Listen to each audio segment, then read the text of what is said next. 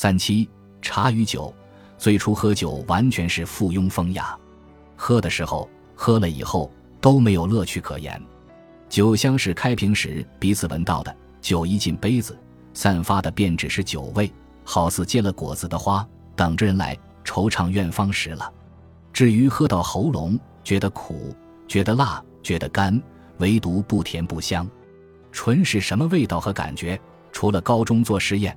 把醋酸加进酒精，生出所谓乙酸乙酯，被老师要求着把鼻子伸到杯口，嗅到一股清香之外，实在想不出其他的例子。既然如此，为什么喜欢？原因简单之极，因为古代的名人们都好这个。爱不爱酒是区分高雅与平庸的标志。古来圣贤皆寂寞，唯有饮者留其名。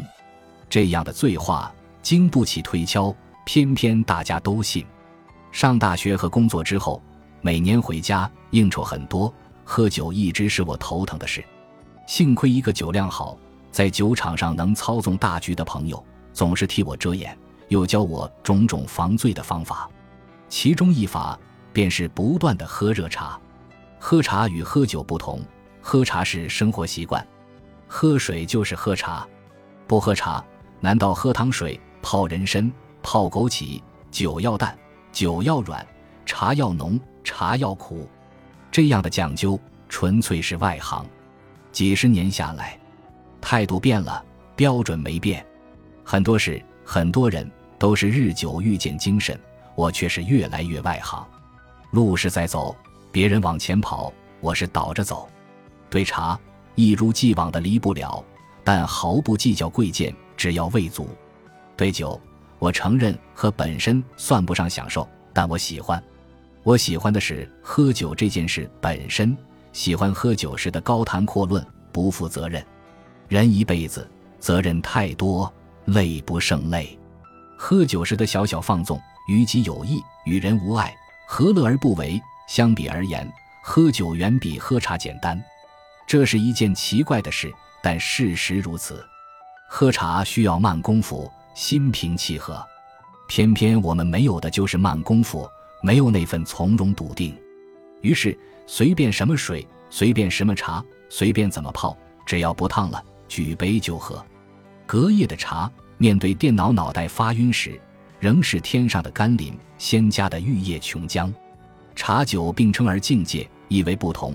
陈继儒的清客式名言倒是：酒类侠，茶类饮，热肠如沸。茶不胜酒，幽韵如云；酒不胜茶。希腊人讲崇高和优美，中国人讲豪放和婉约。茶与酒正好做了这两极。酒热肠如沸，最能激发人的情感，促成不可抑制的抒发。借助于酒，能言平日所不能言；借助于酒，敢言平日所不敢言。前者涉及技巧，后者事关内容。艺术，艺术无非内容和技巧。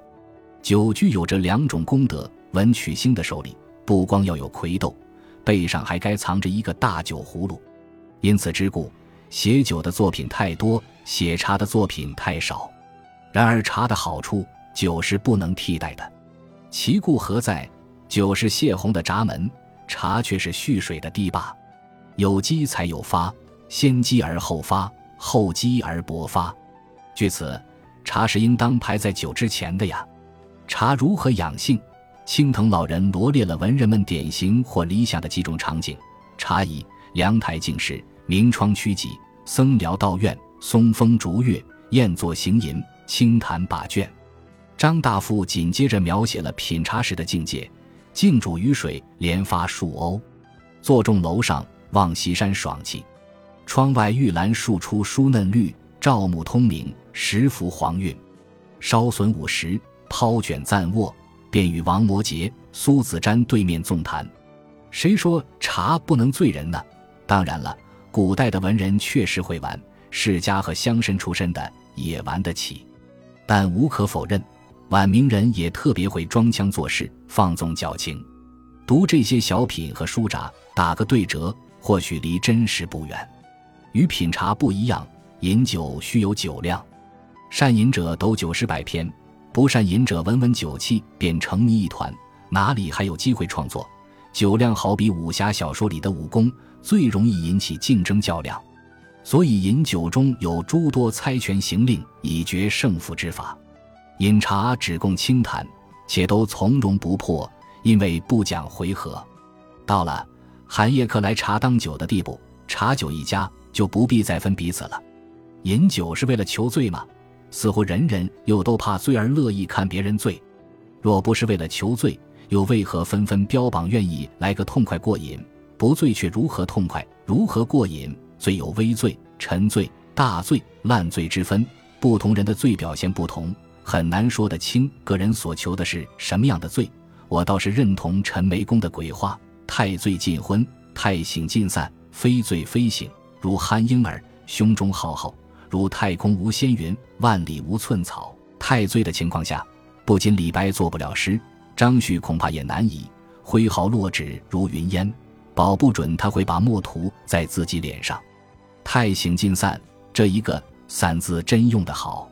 所谓散，当然是神散、气散。散如何有情、有韵、有机智？古人最终作诗的记载很多，陆游的《剑南诗稿》中。如果我没记错，数量就不少。苏轼那首有名的《黑云翻墨未遮山》，题目便叫《六月二十七日望湖楼醉书》。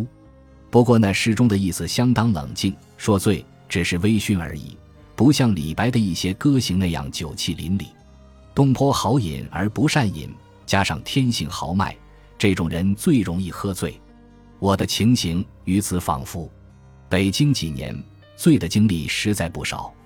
小醉脸红而话多，大醉昏睡一夜加头疼一天。最后写诗仅有一次，那是冬天，同事招饮，座中高手如云，我有自知之明，控制得相当好。桌上一瓶汾酒倒空时，脑子里略微发点热，不料主人又拎出一瓶茅台来，苦劝之下，不得不再续点，结果就划过了警戒线。下楼出门。寒风扑面，酒意哗啦啦的涌上来，推车起跑，右腿习惯性的一飞，满拟跨上车座，如往常一般，谁知这一跨却跨空了，身子一翻，摔在地上。后来虽也骑了回去，但据同事说，情形是相当惊险。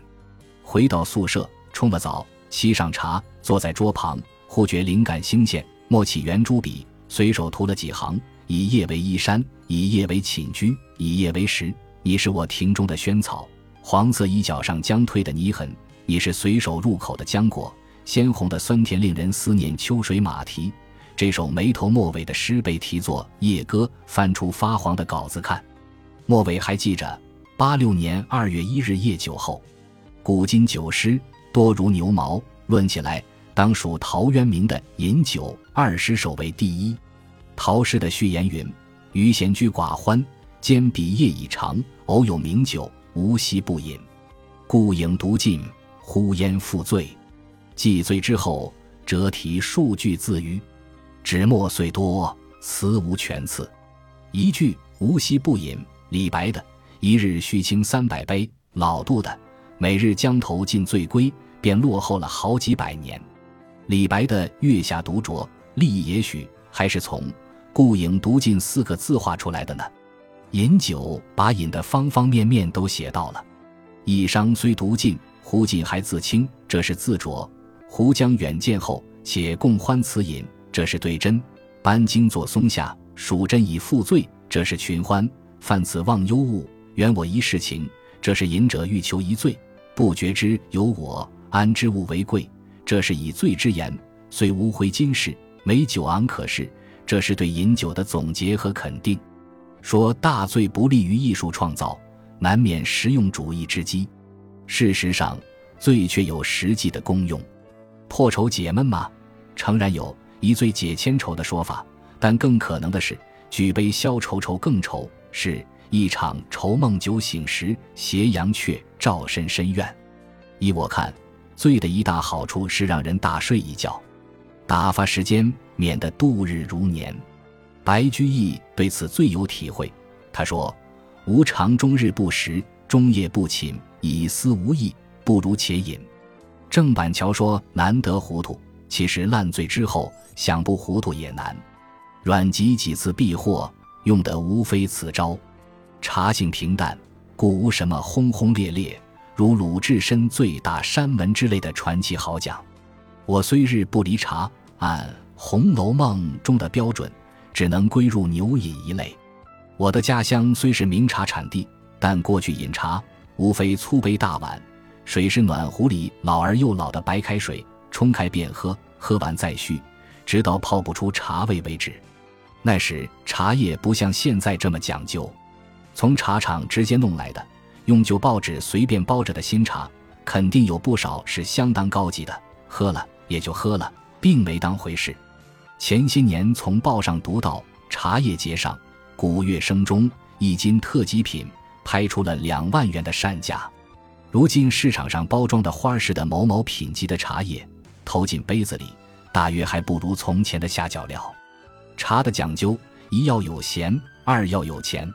千里之外取名泉，承宣子瓯为器具，不是一般人能讲究得起的。张岱与胡吉望书讲茶叶的采摘加工，四风日晴美，茶须选采。抽筋摘叶，急不待时。五火杀青，文火炒熟。九日之力，多则半斤，少则四两。至于煮茶，他在《蓝雪茶》中说：“蓝雪茶不用细泉之水，香气不出。煮后投一小罐，则香太浓郁，须得杂入茉莉，再三较量。用长口瓷瓯蛋放之，后其冷，以旋滚汤冲泻之。”色如竹筛方解，绿粉出云；又如山窗出曙，透至离光。然后再清香素瓷，真如百茎素兰与雪涛并泻也。徐渭赞美茶的好处：除烦雪滞，涤醒破睡，谈可书卷，此即侧熏，不减灵烟。我不抽烟，平时看书写字，总是一杯清茶不离左右。古人烹茶，今人泡茶，省事不少。我对于茶本不讲究，只要绿即可。北方流行的花茶也能接受，而喝茶只求汤浓，也实在不够内行。甚至觉得茶和咖啡在某种意义上也可以说是讲梧桐吧，无非是坐下慢慢喝，慢慢感觉，却又不把心思放在上头，专注的反而是看街景、翻书、说话、玩、迷迷糊糊的发呆等时间。喝茶、喝酒。喝咖啡，要的唯有这个形式，实实在在的表明在生活中还能有一星半点的闲暇，可以不计效率的做一件事，把玩着在指缝间划来划去的时光，感受着它的圆润，同时抚慰着自己的声色。意不在茶，前人也爱这么说，而且俗套多多。